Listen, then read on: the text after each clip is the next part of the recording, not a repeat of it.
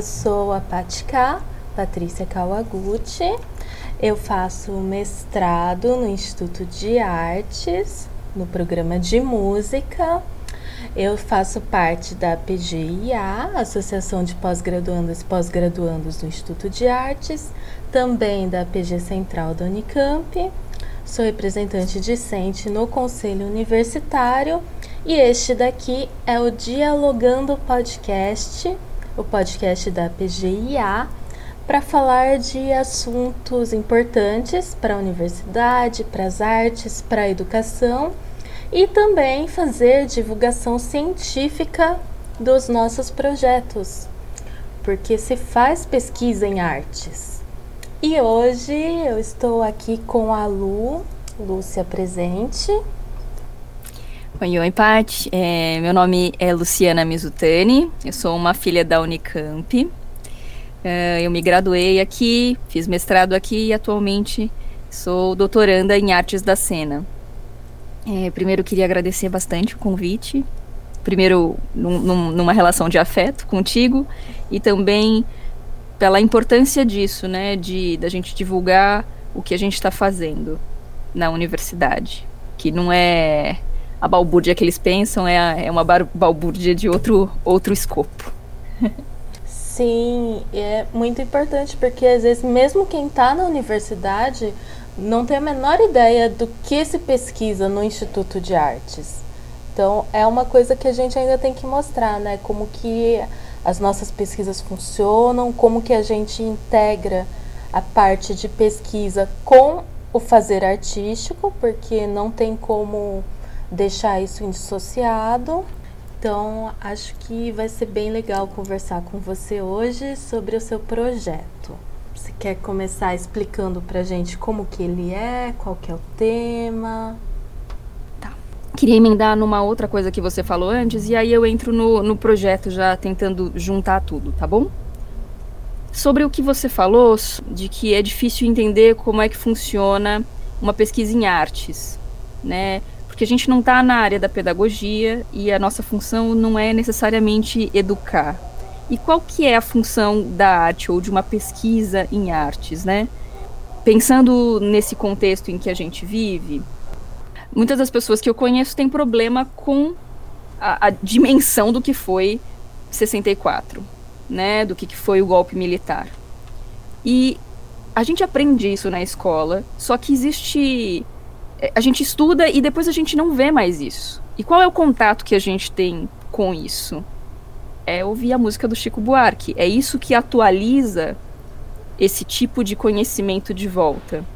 Né? Então, eu acho que muito do, da função da arte, da pesquisa da arte, tem a ver com esse processo de ver novamente ou ver por uma outra ótica questões da realidade, coisas que acontecem, que aconteceram, e tá sempre atualizando essas coisas no nosso imaginário.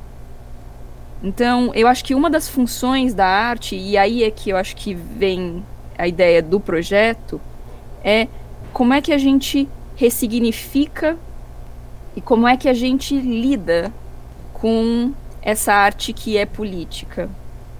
Então, eu acho que essa é, é parte da função do que é a arte, e como é que a gente pensaria pesquisa nisso, né? E acho que a minha pesquisa vem nesse caminho de tentar atualizar como fazer arte em épocas absolutamente terríveis politicamente falando. Acho que agora eu consigo entrar um pouquinho no que é o projeto. Me interessei por um termo chamado arte de guerrilha, que é um termo antigo, que foi uma resposta artística meio de guerrilha de alguns artistas durante a ditadura de 64 a 85. E existiam algumas ações que elas estavam assim bem no limiar da legalidade, o que dava um outro aspecto a uma arte que é política, né? Ela é definitivamente mais imbativa do que esse grande guarda-chuva, né, que são essas artes de resistência, essas artes políticas. E aí a minha ideia é atualizar isso, esse termo que é desta época, que foi usada para falar sobre uma mostra que existiu, né, do corpo à terra, para falar desses artistas uh, e dessa mostra para falar desses artistas. Chama, Chamou-se esses artistas de é, artistas guerrilheiros, né? Enfim.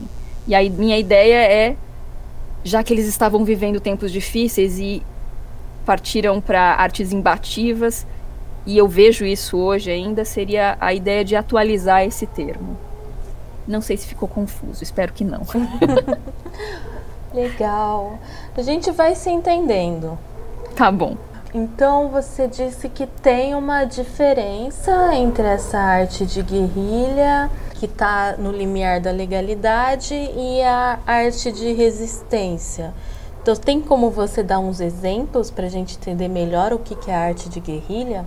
Então vamos lá. Eu acho que a arte de resistência é um, é um grande guarda-chuva onde cabem várias outras artes, né? E a gente, algumas pessoas vão ter ativismo, artes políticas. E a arte de guerrilha, a, a principal característica de diferença dentro desse, desse grande guarda-chuva que eu vejo é que elas são imbativas, tentando mudar regras ou usando estruturas já existentes para quebrar o próprio sistema. Elas têm um, um, pezinho, eu vejo um pezinho no anarquismo aí. Então, tem uma o Hélio Oiticica e o Cildo Meirelles, acho que são dois expoentes muito grandes desse da arte de guerrilha, né? E uma das obras que me interessa, assim, do Meirelles, é que ele lida, ele usa estruturas para fazer a, a, arte dele. Então, ele passou a carimbar cédulas de dinheiro com mensagens anti-governo. E aí ele usa essa grande estrutura da circulação de moedas para fazer essas frases circularem, frases do tipo uh, Yankees, uh, não, Yankees Go Home é no que ele fazia nas garrafas de Coca-Cola. Isso também é maravilhoso. Então ele fazia serigrafia nas garrafas de Coca-Cola. Então tem o Yankees Go Home e na garrafa de Coca-Cola também ele ensinava a fazer coquetel molotov. Essa eu acho essa imagem maravilhosa. Mas por, na nota de dinheiro ele escrevia outras coisas, como por exemplo quem matou Vladimir Herzog que acho que é, são essas são as, uhum. as obras mais emblemáticas Sim. do que é a arte de guerrilha. Sim, porque a questão da nota é que é um crime, né? Você danificar a cédula de dinheiro. É, algumas das interpretações que eu vi, né, de juristas, é que pode dar aí uns seis meses de cadeia e ressarcimento desses dinheiros, assim. Uhum ressarcimento desse dano, né, causado. Certo. Não sou uma especialista jurídica, tá, gente? Entendi. Outra coisa que você comentou que eu achei muito legal é o que a gente aprende na escola, né, de 64. E realmente é uma coisa que está muito associado à música que era feita naquela época, ao Chico Buarque, a Elis Regina, o Geraldo Vandré, das Flores Vencendo Canhão. Hum, como que isso ficou no imaginário das pessoas? Talvez tenha ficado de uma forma muito romantizada e aí a gente acabou criando um distanciamento dos horrores que eram naquela época. Eu não sei, na verdade. Fugi totalmente do seu tema, talvez. Olha, Pati, algumas coisas acho que falta um pouco de interpretação de texto de algumas pessoas, viu? Honestamente, esses comentários sobre bandas punks e falar, nossa, vocês estão falando sobre política e aí a banda é absolutamente política, ou eles cantarem Cazuza, é, é assim, a direita cantar Cazuza é tipo, gente, ou ela se sentir traída pelo Chico Buarque, porque o Chico Buarque se posiciona na esquerda e faz é, é realmente é, esse específico, né? Esse escopo específico é, é analfabetismo funcional. Eu não sei o que dizer mesmo. Uhum. Ah, mas aí a gente já tá elocubrando, é, né? Um pouquinho. É, não, acho que eu concordo com você que isso me aflige bastante, porque eu sou professora, né? Então eu que tô tentando mudar talvez a visão que as pessoas têm e trabalhar com essa questão da interpretação e de entender o que, que as letras querem dizer. E realmente é, é bastante difícil. É bastante difícil mesmo a arte ela é, ela, ela é polissêmica, né? Ela, ela uhum. tem essa abertura. Agora, assim, gente, não dá para um negócio que é verde e a gente pode entrar dentro de alguns escopos de verde nessa polissemia, mas a gente não pode dizer que aquilo é roxo, né, gente? Não, sabe? Tem, acho que um, uma certa limitação, assim, nesse sentido. Ela é polissêmica, mas acho que falta um pouquinho de interpretação aí, gente de texto, de imagem, de signo, de. Enfim. De realidade, né? Da própria realidade. E, enfim, essa característica, né, absolutamente contraditória dessas forças fascistas, né? Essa, essa é uma das características do fascismo, né? Dessas informações contraditórias e as pessoas convivem com isso ainda assim numa boa, né? A gente está vivendo essa essa loucura de Brasil mostra sua cara ser uma coisa de direita. Sim. Outra coisa que você comentou foi sobre a função da arte, né? Queria que você elaborasse um pouquinho mais, assim, o que você acha que é a função da arte, qual que é a relação da arte com a política, se é possível a gente ter uma arte que não seja política, aquela arte isentona que os governos atuais querem que a gente faça? Olha, aí a gente vai talvez entrar para os filósofos, né? Pensar um pouco a função da arte. Talvez eu possa te dar o meu escopo do que uhum. eu penso como função da arte, mais do que falar de maneira geral, porque Sim. acho que não vou conseguir ser justa, né? Nesse sentido. Atualmente, nessa pandemia, né? Acho que a arte tem sido um lugar de respiro, sem dúvida de ressignificar acontecimentos para que que a gente sobreviva. Acho que tem primeiro esse escopo, né? Esse, esse de sobreviver, de que essas coisas se tornem palatáveis. Acho que palatável, assim, é um pouco a forceps, né? Palatável. É um respiro, sem dúvida. Esse, acho que é, é a primeira coisa agora, nesse momento. Num passo um pouco mais à frente, assim, com um pouquinho mais de distância, eu acho que ela tem essa função que eu falei para ti antes, de reatualizar algumas coisas. Porque eu não vou ficar abrindo, provavelmente, a não ser que você estude história, você não vai ficar abrindo os livros, todos os livros, todos os anos, para que aquilo esteja atualizado na sua mente, né? Então, pela arte, a gente reatualiza essas coisas. Então, eu tenho lidado principalmente, eu acho que com esses dois esses dois escopos assim. E tá meio paralelo, tá? Porque também me perco um pouco. Tem um amigo meu que é historiador e falou assim: "Ah, o que acabou a, a ditadura de 64 a 85 foi financeiro, gente, não foi artista. Por mais que a gente tenha essa essa coisa, né, de, ah, eles estão lutando, tal, tal, mas assim, eles quebraram o país e entregaram de volta, sabe? E em algum lugar eu, faço, eu, me, eu tento me colocar no meu lugar, sabe? Eu não tenho essa função de derrubar o governo. E eu não tenho a função obrigação, né, a não ser quem tome esse escopo pedagógico para si, a arte não tem essa função pedagógica, acho que é dentro do seu cérebro, a não ser que você queira. E aí a arte pode ser isso. E como também professora, faço questão e, e, e me me simpatizo, me solidarizo quando você diz, nossa, eu realmente queria que as pessoas lessem as coisas e interpretassem direito, pelo amor de Deus. E me sim, simpatizo mesmo. E aí, nesse sentido, eu, eu também acho que a arte pode ser pedagógica, né? Mas acho que não é uma, é, não é uma resposta que eu posso deixar nesse, nesse campo mais abrangente e maior. Não sei se eu respondi, Pati. Acho que sim. Mas agora eu queria saber como que você chegou nesse tema, o que te motivou, quais foram os seus questionamentos, por que você resolveu estudar a arte de guerrilha? Eu passei no mestrado em 2016, foi isso. E estava estudando composição de luta cênica, vulgo coreografia de luta. Isso assim na versão mais sem, sem o academiquez, né? Só que aí a gente teve impeachment, aí o mundo foi estourando, né? Aí 2016 foi, eu não sei se eu posso falar palavrão, mas 2016 foi uma merda.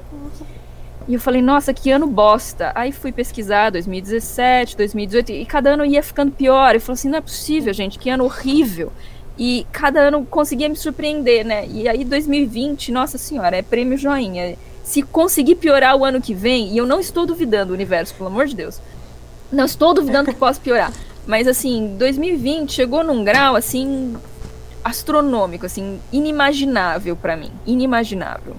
E aí, enquanto eu estava pesquisando a, a, a, luta cênica, me foi, foi me sufocando, né? Esse, esse cenário político que a gente estava vivendo. Foi me sufocando num grau assustador a ponto de eu falei, nossa, se eu for fazer um doutorado vai ser político, eu vou trazer essa luta que é estética, que é cênica, para um campo de batalha ideológica. E eu fui ruminando isso até achar esse conceito da arte de guerrilha. E a partir do momento que eu bati o olho, eu falei, eu acho que é aqui. Eu acho que é esse um, um campo que me, me interessa.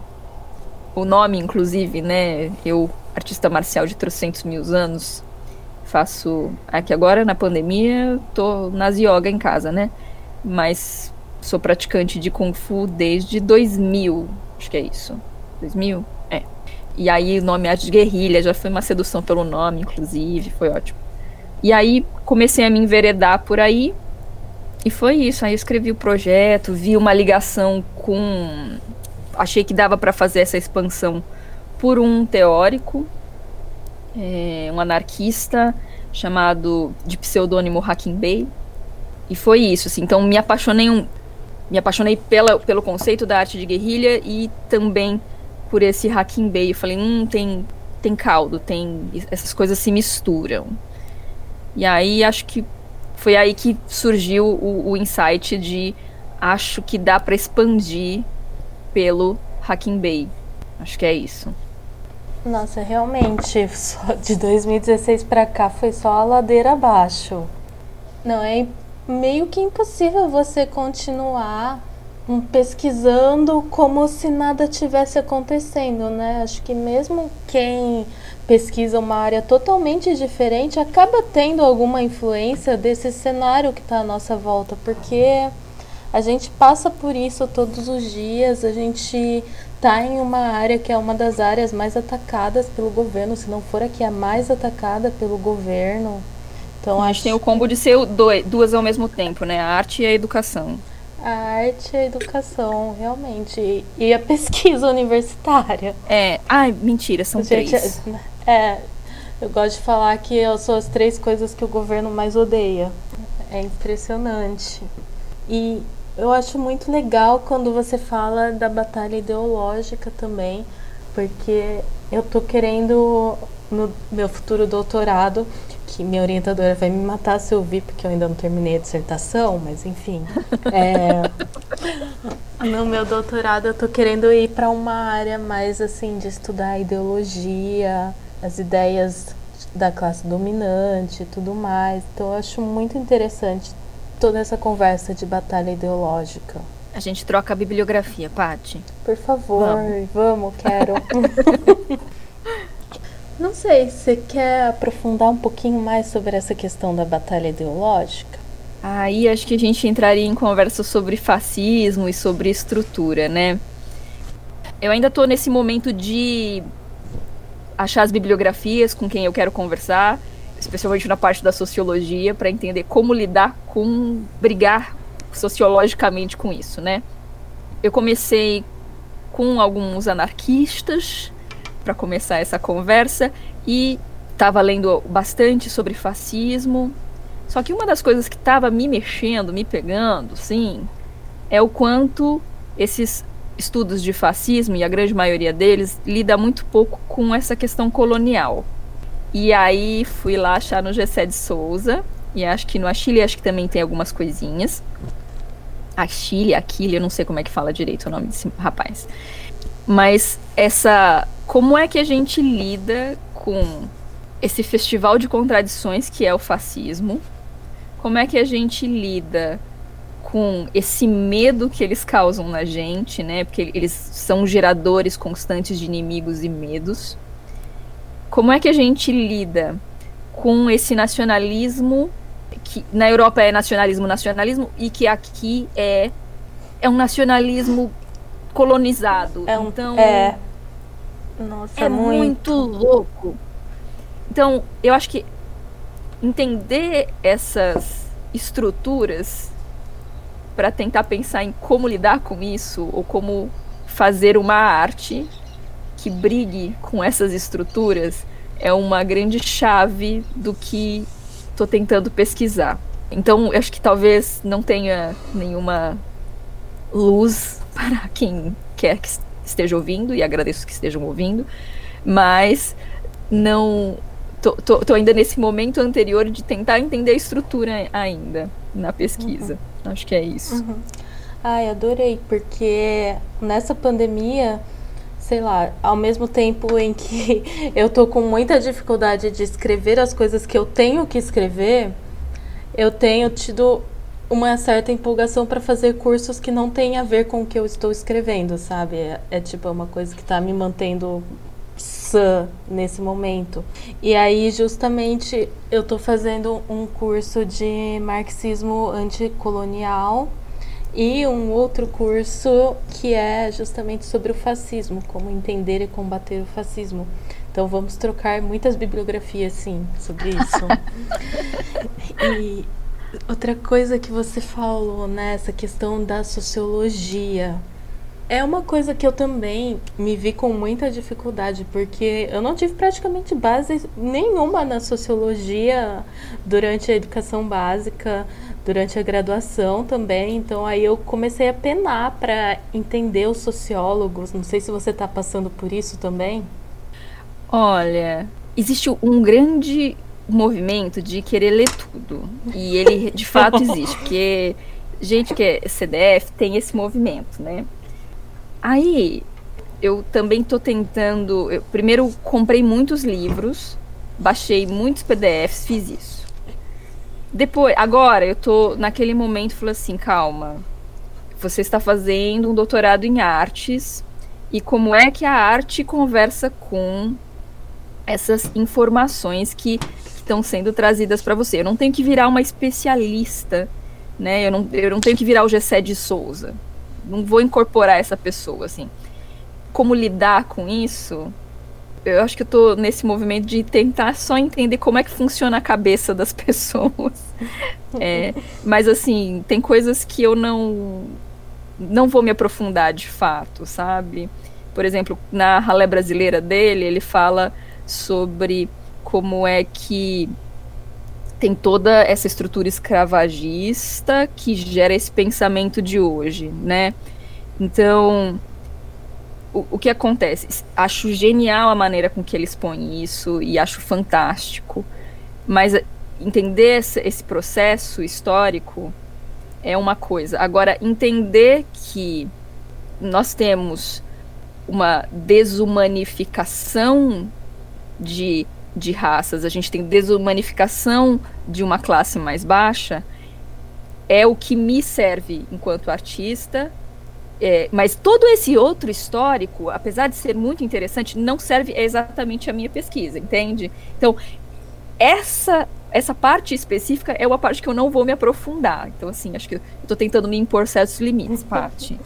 Não que esteja funcionando muito bem, mas é isso. Ai, me ensina como que faz isso. Que eu não tenho limites. É isso. Estou tentando achar as estruturas que servem para eu lidar com isso na arte. Uhum. E tô tentando abnegar um pouco de algumas outras coisas, mas Entendi. enfim. É, não, eu acho que é, é muito, muito importante você conseguir recortar, senão você não vai parar nunca de estudar, né? Que nem a minha orientadora briga comigo que eu tô procurando referencial teórico até hoje. e eu vou defender daqui a. Ai, ai, não vou nem pensar quantos meses. Enfim. Enfim. Não, falemos, falemos de coisas mais leves. Isso. O governo. Isso, Isso. coisas mais leves, né?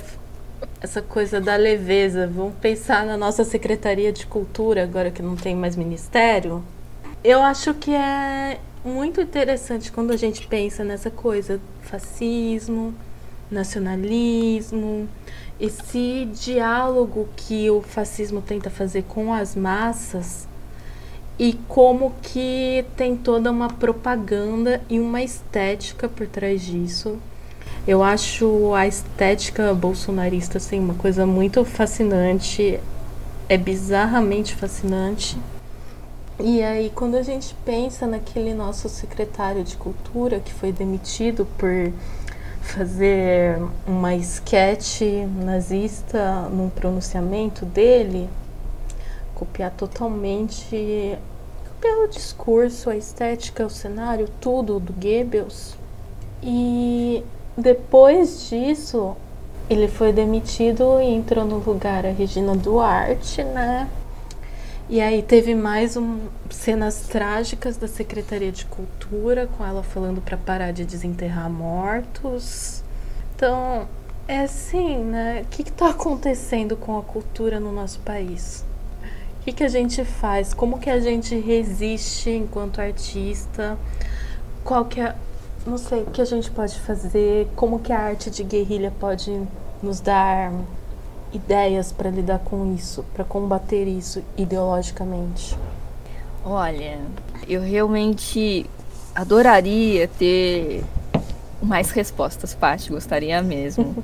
Acho que o que eu posso o que eu posso fazer por enquanto é, é lançar olhar sobre artistas da atualidade que fazem o que eu estou imaginando como expansão, para a gente poder se inspirar mesmo não digo copiar, não é isso, mas sempre olhar essas coisas, além de dar um arzinho, né, e dar um, um respiro pra gente. Talvez batam uns plins aí, né, dê umas ideias aí, quem sabe. Então eu vou falar de um rapaz que na verdade é bem conhecido, que é um anarquista que eu adoro, que se chama Banksy. Ele é um grafiteiro de que não sabemos de fato o nome, ele só assina as, os seus grafites como Banksy.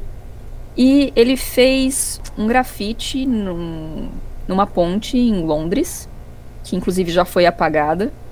Ficou muito famosa, que é uma menina que e tem um balão de coração. E é difícil saber se a menina soltou o balão ou se ela perdeu o balão, né? E tava escrito atrás nisso assim, é There's always hope, sempre há esperança. E o Banksy pegou e ele fez isso em um papel. Ele fez isso em papel e enquadrou. E isso foi para Sothersby, eu não sei como é que se pronuncia, que é uma casa de leilão muito famosa. Uhum. E quando deu o sinal de vendido, e eu acho que era tipo um milhão de libras, era tipo isso. Era um valor absurdo. Eu acho que chegar, chegaria hoje, sei lá, 5 milhões de reais, quase, um negócio assim. Quando deu o sinal de vendido, começou aquele barulho, que sabe quando de ré de caminhão? Aquele uhum. pi, pi, pi, aquele barulho. Sim. E a obra começou a se autotriturar. Sim, eu, nossa, eu lembro dessa história. E aí, ele inclusive lançou, eu não sei, acho que a maior parte das pessoas não chegou a ver esse vídeo especificamente, que é a versão dele do evento. Porque todo mundo só ficou sabendo, ah, ele fez isso, e aí apareceu no noticiário, mas tem a versão do o corte do diretor, né? Que, por um lado, você pode falar assim, nossa, que coisa valorizou a obra, porque a, a obra valorizou absurdamente, ela praticamente dobrou de preço depois disso. E ele, de fato, entre aspas, não venceu o capitalismo. No entanto, enquanto ideia de tentativa de quebra de uma estrutura e falou assim: isso não está à venda, ou isso não deveria estar à venda, não desse jeito, não neste mundo, são formas da gente tentar, entende? E eu acho que essa também é uma lição pra gente, entendeu? E aí, tipo, o capitalismo fez uma virada e fez essa obra valorizar, inclusive. E a gente vive, a gente vive isso constantemente, Paty, né? Diga você, tipo eu, que a gente tenta e aí a coisa é subvertida e a gente se lasca no meio do caminho. Entende? Uhum. Mas existe o ato inicial e o que fazem com ele depois, às vezes a gente pode tentar se precaver ou tentar errar melhor, né? Mas acho que a gente não pode deixar de fazer. E o que a gente tem que fazer é o que a gente já está fazendo, entende? A gente está pesquisando, a gente está na universidade pública, você está na EPG. Eu brinquei um pouquinho, um tempo de representante discente do, do, do meu programa também. Fazer as pautas, ir lá, vamos colocar cota na, vamos colocar cota na pós, vamos colocar cota na pós e fazer todo o esforço para que isso aconteça. E a gente fez isso juntas. Uhum. Poxa vida, a gente está fazendo. Conseguimos. Conseguimos o primeiro passo. E é, é assim, nossa, é tanto, tanto, tanto, tanto esforço. E a gente faz assim, nossa, não tá andando. Não, tá andando, sim. Eu acho que é um pouco desesperador, porque a gente está usando os termos, os, os, termos pesados hoje, né? A gente está usando o termo fascismo, a gente está usando o termo genocídio. E não te digo que não é fascismo, não te digo que não seja genocídio.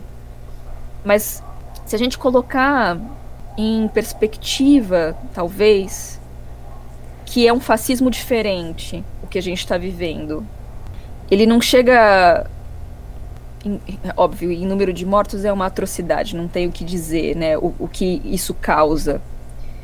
Mas é diferente o, a perversidade, entende? Ela é menos escancarada hoje. E não é mais ok que seja aberto, entende? Não digo que não seja horrível, que não, não é um horror a gente estar tá em casa. Dá, dá para entender? Então, assim, a gente andou um pouquinho. É desesperador que a gente ainda esteja usando esses termos? É desesperador. Mas um pouquinho a gente andou. E é lógico que a gente gostaria que andasse mais, né? Gente, como o mundo anda devagar com as, com as pautas fundamentais e necessárias e que a gente precisaria mudar agora. O mundo anda devagar, mas ele anda. É isso. Sim, é verdade. Que nem o que você falou, né? Sobre o fim da ditadura, que não foram os artistas. Óbvio que não foram os artistas, gostaria muito que tivesse sido. Gostaria muito que a gente conseguisse sair dessa com a arte também. Mas eu acho que a arte e artistas contribuem, né? Todo mundo que está ali envolvido contribui, seja na, seja diretamente, seja indiretamente, como uma forma de resistência, como uma forma de ser esse respiro que você falou, como uma forma da gente conseguir sobreviver, porque, né, senão a gente é, acaba, acaba a nossa saúde psicológica, acaba a nossa saúde física também, a gente não dá conta. Eu acho que antes de mais nada a gente tem que conseguir sobreviver e sair dessa ir andando, caminhando de passinho em passinho, devagarzinho. Aquela coisa da performance que a gente fez na Assembleia, de ninguém solta a mão de ninguém. E acho que é isso, né? Acho que é nesse sentido que a gente tem que pensar. Dando um pouquinho de assunto, como que você vê o ativismo e o artivismo e performances artísticas durante esse período de isolamento? Você tem acompanhado o que está sendo feito de manifestações artísticas, de arte de resistência? Olha, a gente não pode ir pra rua, né, Paty? E, e aí a gente entra na mesma. Deixa eu pensar como falar sobre isso. Por exemplo, a gente teve as manifestações antifascistas e é super necessário. Meu Deus, como é necessário. Só que sempre bate a questão de que estamos vivendo uma pandemia e é aglomeração. E não existe, acho que, resposta para isso, né? Mas não sei. Você acha que tem um caminho para fazer isso de forma online? Ou você então, talvez não tenho... atinge as pessoas, né? Porque o importante de uma arte de, de, resistência, eu acho que é chegar nas pessoas. A internet ela não alcança todo mundo. A gente depende dos algoritmos. É, eu não tenho números para saber coisas, Paty, mas o, o, os algoritmos fazem com que a gente tenha essa ilusão de que algumas coisas que a gente está fazendo artivistamente funcionam mais do que a gente de fato tem um impacto, né? Ele tem um impacto enorme nas nossas bolhas, né? O algoritmo cria isso pra gente. E é um pouco o que você disse, né? Não tem. A internet não, não alcança todo mundo. Não sou eu, acho que a pessoa para julgar quem tá fazendo isso online, quem escolheu fazer online, quem escolheu fazer isso na rua. Enfim, é muito difícil isso. Eu realmente não, não sei. É, são questões que não existe uma resposta, né? Não é uma coisa que tem um certo e um errado. Que que nem você falou, é difícil você não sei, julgar. Eu acho que a arte é uma coisa que a gente não julga se ela tá certa ou se ela tá errada. Quem que pode falar isso? Não tem como. Porque a arte ela tem que ser livre, que nem você falou antes. E tá, vamos voltar um pouquinho mais no seu mestrado, deixar de viagem. Desculpa, no seu doutorado. Você está no doutorado, não no mestrado. Como que tá? Em que fase você tá? Você tá na parte da pesquisa ainda? É, eu tô agora nesse. No, no tempo em que a gente conta, né? Que eu tô no terceiro semestre, entrando no quarto semestre. Né? Mas em tempos de pandemia, eu, para mim, tô no começo da pesquisa, é isso. É... vamos, vamos lá.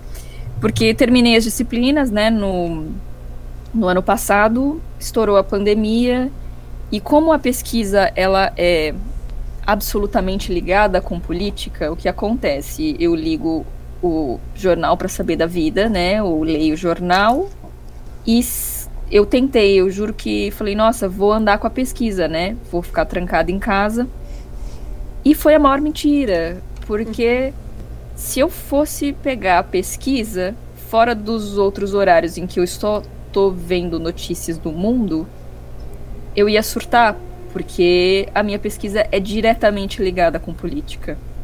Eu entrei numa espiral muito louca de não dar conta. Simplesmente não dei conta. Então, o que eu tô fazendo agora, eu tô lendo algumas coisas que não são. não, não estão se passando no tempo presente coisas um pouquinho mais antigas, com, e aí eu consigo olhar e ler isso. Mas quando eu começo. Quando a coisa começa a fazer muita ponte com hoje, me dá um certo. Não rola muito. Então eu tô aqui abrindo meu coração nesse podcast, uhum. falando para as pessoas que vocês não têm que dar conta, tá bom? É isso. Façam que vocês deem vocês consigam e lembrem que a principal coisa é sobreviver. A parte que disse. Nossa, isso é muito verdade, né? Acho que todo mundo pensou naquele primeiro dia que saiu a suspensão das atividades, todo mundo pensou: nossa, agora eu vou conseguir fazer a minha pesquisa, agora vai sair, a gente vai ficar aí um mês sem aula, né? Que coisa incrível. Um mês. Ah. Ai, socorro. Mas é, cara, tá difícil para todo mundo. Eu não consigo nem imaginar como é para você que tá pesquisando diretamente isso que tá acontecendo ao nosso redor agora. Então é uma coisa muito louca, né? Porque a sua pesquisa ela tá muito atual e como que você consegue assim imaginar que vai ser fazer uma pesquisa que tem essa necessidade de ser atual, de considerar o cenário atual quando o cenário atual tá muito doido, mudando todo dia.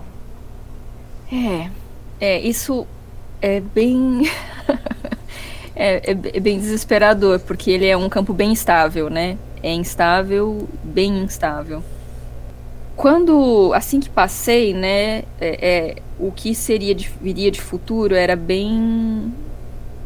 Tava bem mais incógnita do que é agora, né?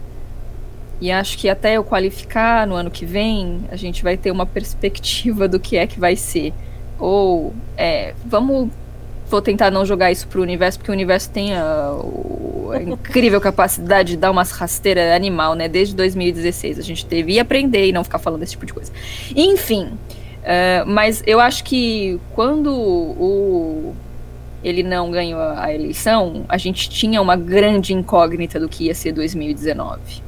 E tirando a, a pandemia, eu acho que o que estava por vir não devia ser muito diferente do que a gente já teve em 2019, né? Então, ou assim esperamos que seja, esperamos que assim continue.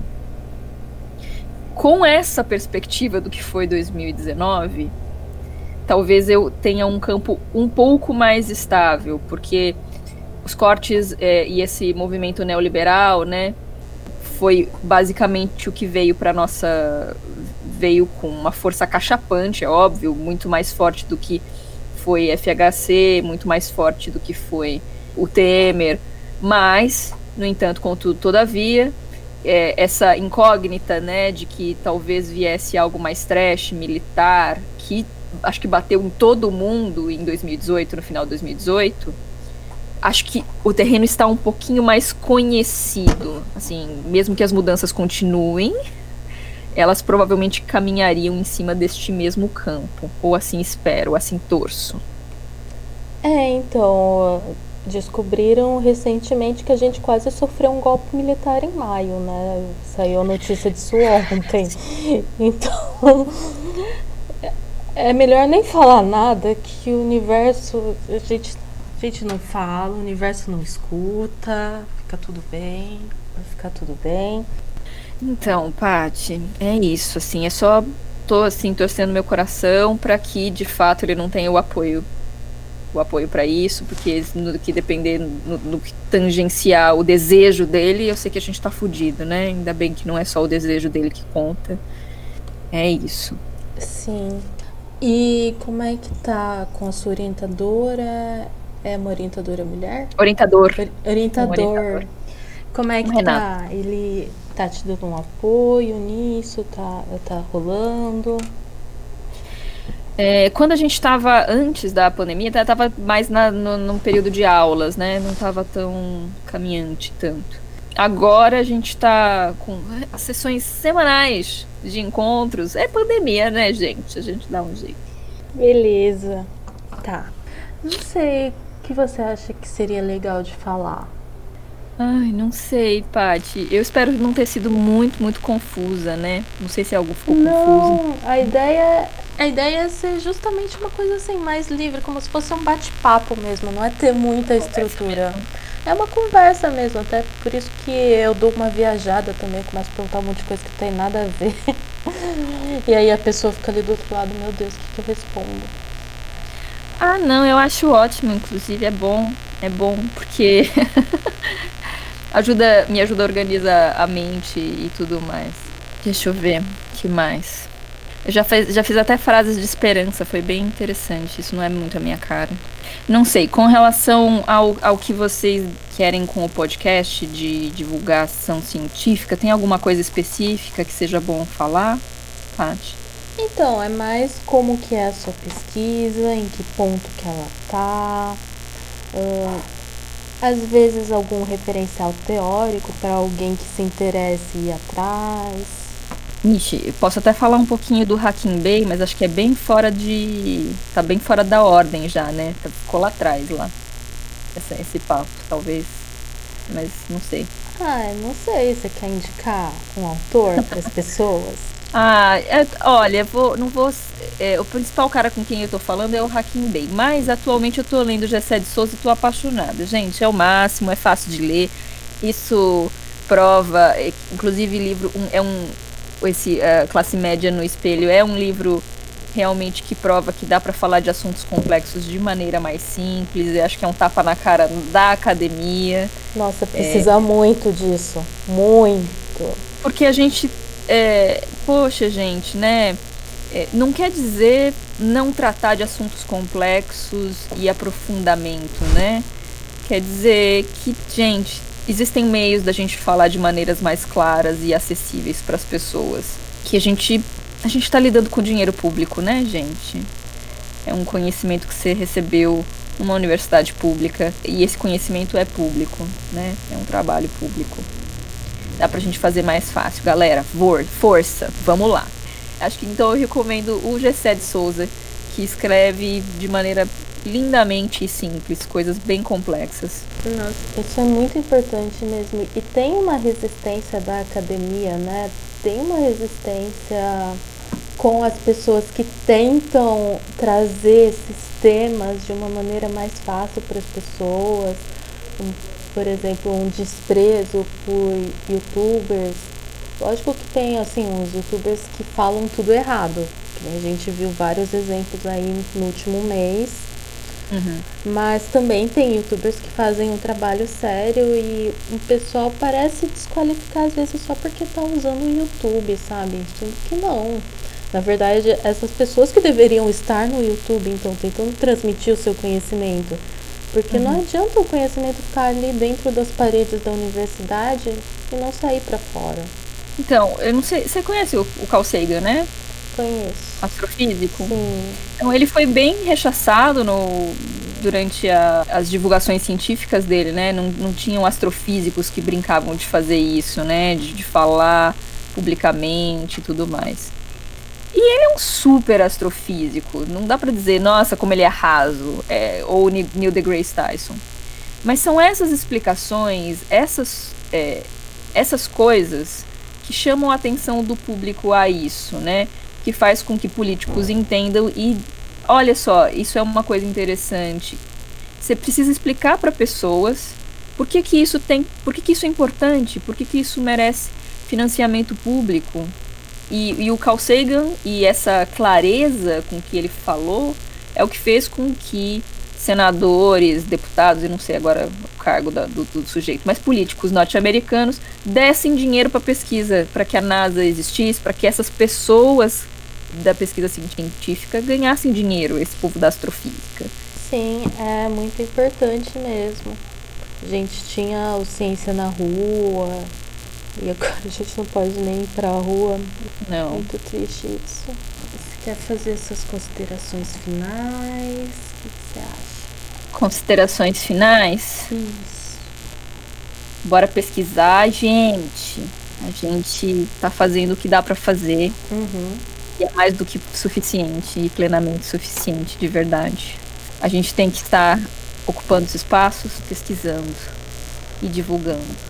É isso. E assim, agradeço por poder divulgar o meu trabalho e também parabenizo pela iniciativa, né?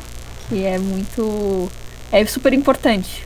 Legal, é muito importante você falar isso, né? que a gente tem que pesquisar e ocupar os espaços, mas fazer dentro do que a gente consegue. A gente precisa se livrar dessa cobrança produtivista de tem que produzir, tem que escrever, tem que publicar artigo, tem que apresentar trabalho artístico, tem que, sei lá, fazer mil coisas. E não, sabe?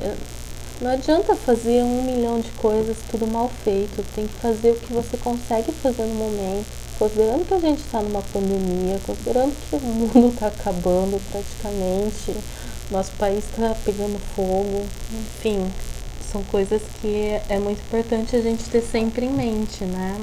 Não adianta a gente ficar se cobrando, enfim, acho que é isso. Obrigada. Você também, quando era RD, você também me inspirou bastante a lutar nesse instituto, apesar de tudo e de todos. apesar é de ter dia que é difícil. É isso. Obrigadinha, Paty. Imagina. Dá um tchau para as pessoas. Beijo, galera. Falou.